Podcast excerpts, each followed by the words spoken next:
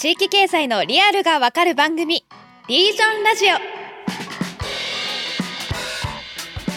皆さんこんにちは。パーソナリティの KSB 瀬戸内海放送アナウンサー滝川夏樹です。ナビゲーターを務める AI 代表理事の木下仁です。同じくニュースピックスリージョンの呉拓磨ですこの番組は地域に根ざして新たなビジネスを生み出しているイノベーターの方々をゲストにお迎えして地域経済のリアルを学んでいきます。今回も木下さん呉さんと一緒にお送りしていきます。よろしくお願いします。はいよろしくお願いします。はいということでじゃあ今回も、えーと、ご登場いただくゲストの方に関連するキーワードについてですね。まず最初にサクッと解説を入れていきましょう、えー、今回のキーワードは日本の漁師は最高の仕事になるかということで、まあ、前回の予習会で日本の漁業について勉強したわけなんですけれども改めて木下さん1分ほどでいつものおさらいをお願いできますでしょうか？はい、あの、日本の漁業自体はですね、まあ今生産量が442万トンかな？で、生産額が1兆5000億円ぐらいという、まあある程度の、まあ一つの第一次産業のセクターにはなっては当然いまして、まあ日本は当然海洋国家ですから、あの、島国なんで周りはみんな海に囲まれているということで、うん、ただちょっと残念ながらですね、直近で言うと、世界の漁業自体のね、漁獲高ってどんどん上がってってるんですよね。この30年も約2倍ぐらいになっている一方で、うん、日本の漁獲高って2分の1ぐらいに落ち込んでいてですね、当然魚離れとかね、我々が食べないみたいなことも言われる一方でですね、やっぱりなかなか取りづらくなってきていると。うん、で、皆さんもスーパーに行くとですね、まあおそらく日本の海域ではない、いろんな国から輸入しているお魚が並んでいることにはもう最近気づかれるんじゃないかなと思うんですけども、日本はそういう意味ではお魚をどちらかというと今輸入することも多くなってきたというところになります。で、まあ、平成のね、30年間の中でもですね、就労者が61%減ってですね、うん、さらに今の新規のね、若い39歳以下の方もどんどん、が、ちょっと今緩やかにあの増加に転じているという。今、要は高齢化がずっと進んできたんですけど、うん、一方で若い方が今ちょっとずつは増えてきているということで、まあ、世代交代の流れもちょっと起きてきているというところで、今日はですね、今、海洋資源もね、どう守るかというか、資源管理の話もいろいろあったりですね、沿岸漁業とはそういうところの生産性をどう改善するかっていう、この課題がね、うん、結構ある。でも、まあちょっと今変化の兆しも見えてきている日本の漁業のね、先端的な取り組みをされている方から今日お話を伺えるということで、うん、ぜひご期待いただければと思います。今回も木下さんすごくまとまってましたね。さすがです。いや、もうなかなかね、これ1分っていうのはね、うん、まあ無茶だなっていうところなんですけど、まあちょっとね、早口ですが、毎回。でもポイント的にはね、今お話したところで、まああの、課題もあるんですけど、可能性も出てきたということでね、本当楽しみだなというふうに思います、うん、今日の回。はい、今後の日本の一次産業の課題は漁業のアップデートっていうところなんですね、うん、そこで今回のゲストは日本で一番有名な IT 企業ヤフー株式会社で働きながら宮城県の石巻で漁師をアップデートする組織を立ち上げた方なんです具体的なお話をこの後聞いていきましょう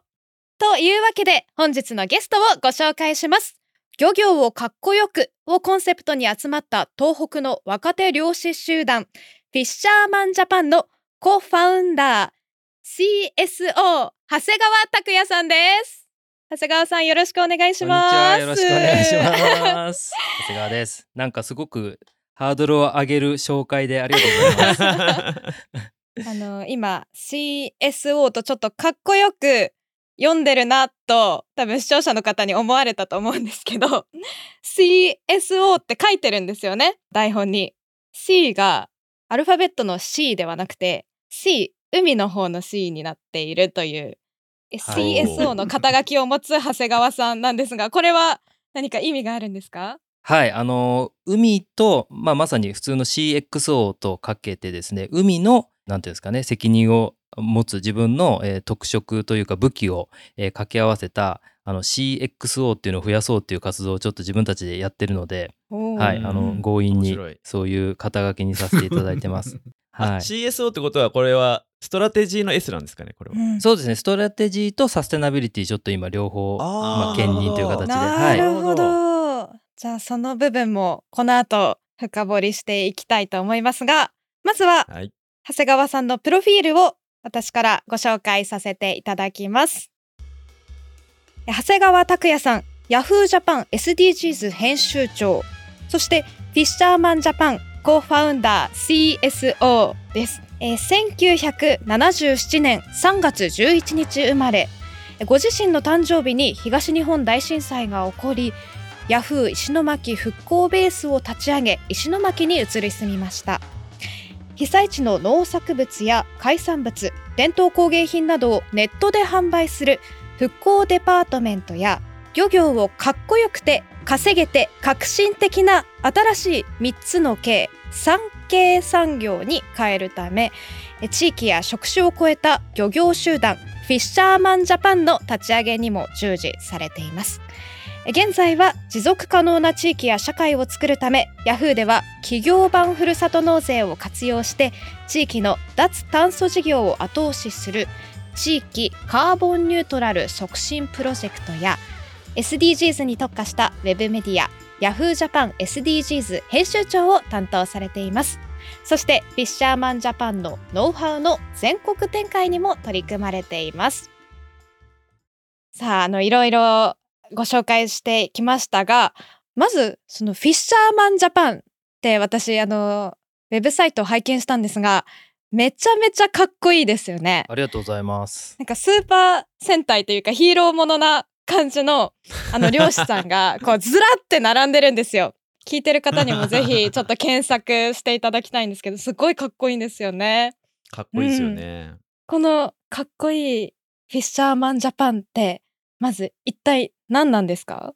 はいきっかけはですね、まあ、自分が実は海とか東北とか全く縁もゆかりもなかったんですけど誕生日がですね3月11日でしてもはや日本では結構有名な日付になりましてですね、まあ、なのでちょっと自分で勝手に運命を感じて自分の誕生日にああいうことがあの起こったというのであの東北に飛び込んで行くんですけど、まあ、なのでそこで初めてですね、漁業とか漁村とか漁師の人たちと初めてこう交流をしてその時にもう自分としてはですねなんかすごく素敵な仕事なんじゃないかなと思って近づいていったんですけど、うん、漁師さんとかがですねあのいわゆるネガティブな経営きついとか汚いとか危険とか最近だとあの意外と漁師さんシャイなんで結婚できないとか あの腰が痛いとかですね、いろんなネガティブな。経が。そうなんですよ。いっぱいあって。でなんかすごく素敵な仕事なんだろうなと思ってたらあの親がですね、はい、子供に継がせない仕事もう出ていけと。あの勉強して、えっと、お父さんよりも賢くなって役所で働きなさいとか、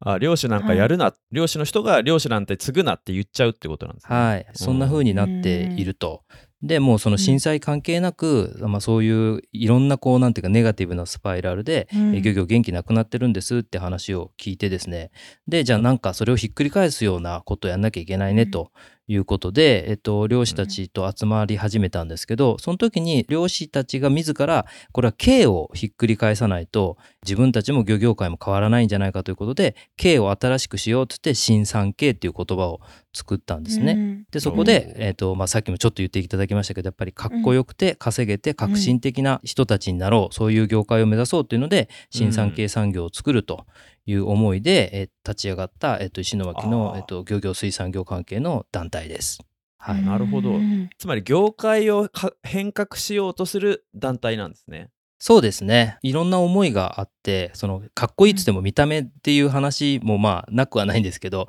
なんていうかいわゆるこう憧れられるようなかっこよさ、自分たちの子供や孫に背中を見せてあのついてきてもらえるようなかっこよさとかですね、まあ、そういう意味で、あのかっこいい仕事にしようねっていうので作ってます。そのブランディング的なこととそれ以外にも実際にはどういうことをされるんですか？そうですね。あのホームページにももうかなりいろんなことをやってるので整理として今4つぐらい活動の柱みたいなのを書かせていただいてるんですけど、うんうんうん、一つはその水産業の仕組み自体を変えていくと。えー、いうところですね。でそれは流通の課題とか、まあ、冒頭に木下さんおっしゃってたような、えー、いい面も悪い面も古い面もあるよねっていうところをちょっと、えー、今の時代に合ったものに変えていこうということが一つとあとは、えっ、と、フィッシャーマン我々フィッシャーマンという定義をですねえーと、漁師だけではなくてその魚屋とか水産加工屋とか物流とかですね、まあ、自分みたいなもともと情報発信とか IT やってる人全部その新産経をの海を目指す人たちをフィッシャーマンという職種にしちゃおうと。あなるほど。なのでまさに未来につながるフィッシャーマンを育てるっていう人材育成系のことを、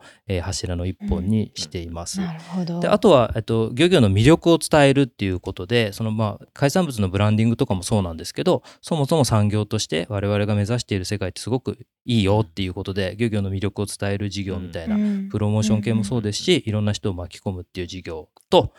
あとが、えっとまあ、自分も CSO なので、えー、水産業とか海とかを持続可能にしようっていう、うん、この4つの柱でやっております。なるほど。でも今お話聞いてるともともと漁業にゆかりがあったというわけではないんですよね。そうですね。全くゆかりもなくてゆかりないどころか自分は小さい頃いろんなトラウマで海産物嫌いで、うん、そうなんですか？そうなんですよ。で泳げなくてですね水が怖くて。なのでもう真逆なんですよね。海怖いですよね、うん、あんま海、はい、あのは入りたくないんですよ。だから僕も怖いから泳げないんで。ごさんもなんですね。いやそうなんですよ。めっちゃ怖いです。そうなん。だえでもなぜそんなこう海からはちょっと遠藤井長谷川さんがしかもヤフーの社員でありながら石巻の漁師さんとこうフィッシャーマンジャパンを立ち上げることになったのかそのいきさつって何があったんですか？あのそもそもですね自分があのヤフーに入った理由みたいなところまで遡るともともと日本のその文化とか地域とかすごく大好きで、うん、あのバイクに乗って旅したりとかしてたんですけどかなり若い頃ですね20の前20歳前半ぐらいの時に。でその時にもうやっぱり今から20年ぐらい前ももう地域って元気なくなってきてる感じがもう見た目にも現れていて、うん、でなんかこれなくなるのすごい寂しいなって思いがあった時にどうやらインターネットというものはそのどこにいても、えーと、いろんなことができて商売ができたり情報発信とかできて好きなところで住んだり働いたりできるかもしれないみたいな時代だったので、じゃあそのインターネットというものをもっと日本を元気にしたり地方を元気にしたりすることに使えたらいいなというので Yahoo に転職してですね、まあそんなあの思いもあった中で自分の誕生日にあんなことが起こってですねこれなんとかしなきゃと思って東北に行ったらですね自分はそのかつて若い頃はそうやって地域元気にしたいなと思ってたけど、うんはい、なんか忘れてたなみたいな。東京で IT でやってたら忘れてしまってたと。そうなんですよ、はいはい、もうすっかりはいすっかりこういろいろね大都会の歯車になってくることもあったなみたいな。はい、思いがちょっとまあいろいろ復活したりとかしていってですね。でまさにその日本の地域とか一次産業があの、まあ、自分がそういう思いでヤフーに入ってから十何年ぐらい経ってたのに実は全然あの接続できてないなと。全然その地域の人がインターネットによって幸せになったりしてないなっていうのをすごくあの感じてですね、これはなんか今こそやらねばならぬという思いがありでやっぱりその自分のそういった思いとともにその自分さ3月生まれあるあるなんですけど、はい、すごい劣等感が強くて、うん、小さい頃は一番背低いし体も弱かったし運動もできないしあの泳げないしみたいなので あの本当に自分は最弱なあの生物だと思って育ってた時に。だけどやっぱ一次産業の人特に漁師さんってもう自然相手に生きててすごくかっこいいんですよ、海の上だと。陸に上がってくると結構あのなんていうかね、飲んだくれたり、したりする面も。多少、はい、ありますけど、なんかやっぱり、こう、かっこいいなと思って生きる力というか、生き物としての強さ、そういうのを感じたので、この人たちと何かやりたいなと。で、自分がそもそもヤフーに入った理由とか、あの、まあ、誕生日ということもなんか運命も感じてましたし、なんかやりたいなという思いで、どんどん近づいていったっていうのが、まあ、本当に全く縁もゆかりもなくて魚も嫌いだし海も怖い人間が 近づいたっていうのの原点みたいなそこですかね。それであのヤフーとして、えーと、復興支援に入っていってまずその復興デパートメントという EC サイトを立ち上げるっていうことをやられてたわけじゃないですか。なんかそこまでは分かるんですよ。漁師と一緒にその漁師のイメージを変える 取り組みを立ち上げるっていうところに結構のジャンプアップがある気がしたんですけどそこってどういうチャレンジというか、どういう経緯があったんですか？はい。えっと、今言っていただいた復興デパートメントっていうその被災してしまった人たちの奇跡的に残ったものとか、うんうん、それをあのポジティブに売っていこうっていうサービスをあの立ち上げてたんですけど、うん、でそれでですね震災の年にそのプロジェクトを立ち上げて震災の翌年にですね会社の、まあ、経営陣が刷新されたりとかしてですね新しいヤフーにしていくぞっていう第二の創業だみたいな時期に、東北のことを課題を解決するようなプロジェクトは引き続きやってよしと言っていただいて、で復興支援室っていう専門の部署を作ってくれてですね、でそれで何でもいいから提案してみろって経営陣に言われたので、うん。これはもう、えっと、インターネットの会社だからといってその当時六本木だったんですけど六本木から遠隔で、えー復興支援やりますみたいなのはちょっと嫌だなと思って、うん知らないことも多すぎるんで現地に行かせてくださいっていう提案をしまして、うんで、えっと、石巻にヤフー石巻復興ベースっていうのを作るんですけど、それで実際に移り住んでこう見えたものがあって、はいはいはいでこれはその地域の本当に特産というか、うん。そこにしかないものみたいなものを、えっと、ネットで発信していかなきゃダメだなと思っててですね。正直あの当時はあんまりその生産者のものを直でインターネットで売るとか特に魚はいはいはい。は難しいと言われてたし、物流的に、そうですね。すぐ悪くなっちゃったりとかしますし、もう今日本の皆さんって家で魚さばいたりできないし、ゴミが出るから嫌だみたいなのがあるので、ちょっと正直石巻に移り住む前はうん。避けてたんですけど、うん実際移り住んだらもうこれは避けてる場合じゃないなと思ってですね。で思い切って海産物の特集とかをやったら、うん。それが結構当たって売れたんですよね、すごく。はい。なのでこれはやっぱりなんかもっとちゃんとその東京にいて海産物ってこんなもんだろうと思って販促活動してた自分が悪かったなと思なるほってど本当にその地域の、うんはい、漁師さんとか魚屋さんとか水産加工の方とお話をしたりあの商品開発をしてやっていったらいいなという思いででどんどんその水産海産物扱ったり水産業にどっぷりハマっていったっていうなるほどね。まさにあれですね、まあ、2011年そのまだ日本の EC が、まあ、普通に普及はしてるけど今みたいにもう何でもネットで買えるまでは、まあ、行ききってないタイミングというか。で今だったらもう産直で一次産業の生産者の方から生産物をそのまま買うとかっていうのが結構普通になってふふるさと納税とかもどんどん出てきてますけどまだ当時はあんまりそういうのがメジャーじゃなかったんですね。特に海ですね。海系のものはうん。なかなか、当然いらっしゃったんですけど、はい。規模とかはそんなに大きくなかったと思います。でそれがまあ復興デパートメントでやってみたら、まあ、ヒットしたっていうところでビジネス的な可能性みたいのも感じられてたっていうことなんですか？そうですね。それもありましたしやっぱりそのもっと海のことを知ってもらうには、その自分もそうだったなと思ったんですけど、なんか無関心な消費者になっちゃってたなと思っててあやっぱりその地域とか自然と立ち向かって、ーえー、と海というね危険なところから本当に命張っててですね、自分たちのあの知り合いも知り合いとか知り合いの知り合いが毎年亡くなったりするんですよ、本当に、うん。リアルに漁師さんで。うんなのでそういうことを知った上でありがたくいただかないと、うんなんか無関心な消費者怖いなと自分でもちょっと思ってですね、はい、それをしっかり伝えていきたいなと思いましたね。そ。れでフィッシャーマンジャパンの立ち上げにつながっていくんですね。そうですね。どんどん海に近づいていったら面白いし、まあ、先ほどお伝えしたようなその、まあ、実は漁師もう自分からしたらもう憧れにどんどんなっていったんですけど、うん。そんな憧れの職業がその親が子供にね、そのもう継がなくていいって言っちゃうとすごい悲しいなと思ってですね、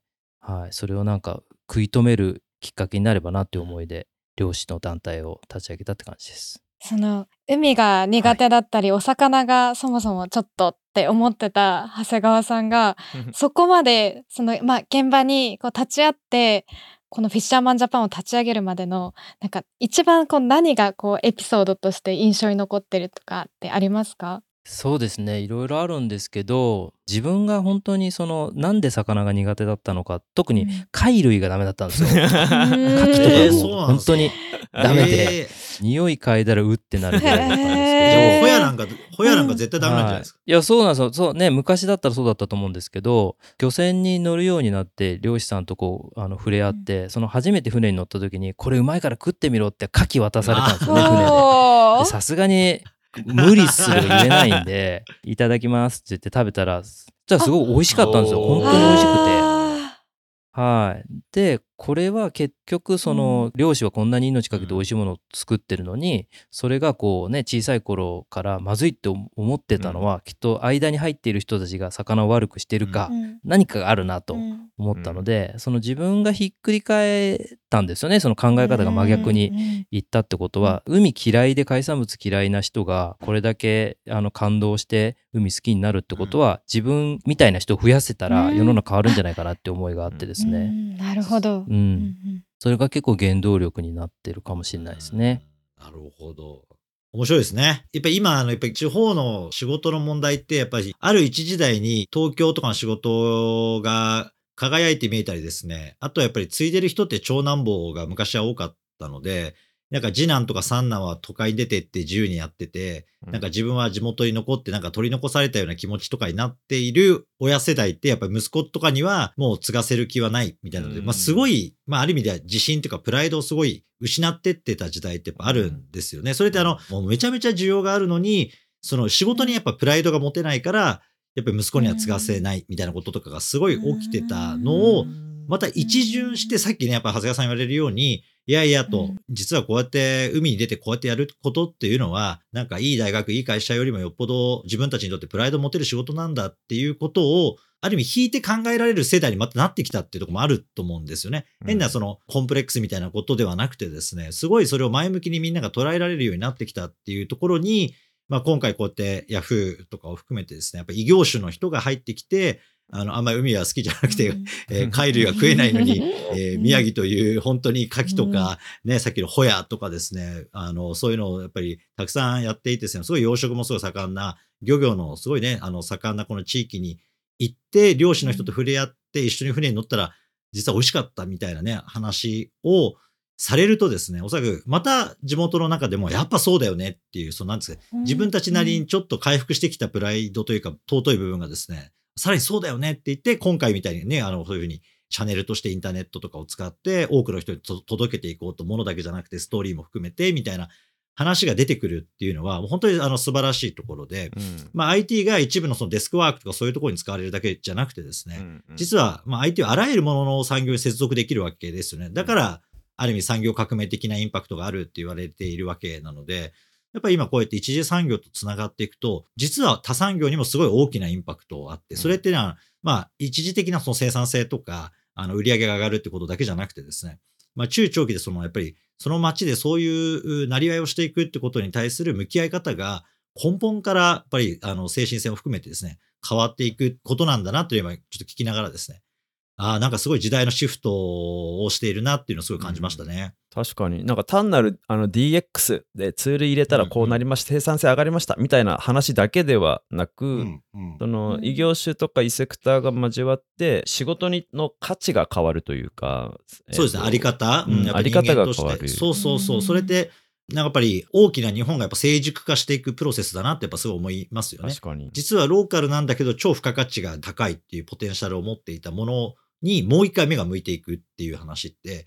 おそらくハイテク産業はですね、どんどん国際的に移動していくわけですけど、うん。でも今みたいな海洋資源とか、そういう地元の地場のローテクではあるけれども、価値をちゃんと積み上げていってるものっていうのが、今まで結構埋没してて、そのストーリーが伝わらないから、世界の知らない国で取れるものを持ってくる、ね、あの、お金で買って持ってくるのと、国内において何か今みたいにしっかり育てて生活なり合いを立てていくっていう人たちが出てくることを、あまり都市部側では重要視してないわけですよね。うん一個いくらしかうんしか見てないみたいな話が。それがやっぱりストーリーとかちゃんと重層的な中身を見ていくと、あ、これはこの値段である意味があるんだってことが分かってくる人たちで、やっぱりお金出せる人たちはみんなそれを払ってしっかり買っていくってなるとですね、すごい国からですね、凍結して、すごい距離を移動させて、海産物をなぜ島国の日本人がた食べているのかっていうことに対して、あんまり疑問ないじゃないですか、我々とかも。うん。ね、なんかバーレン産のなんとかとかね、タコとか食ってるけど、うん。なんか、いや、わざわざバーレンまで行かないとタコはいないのかみたいな 話なわけですよ、正直なところですね。これも、でもなんか、あんまり無意識だと気づかないけど、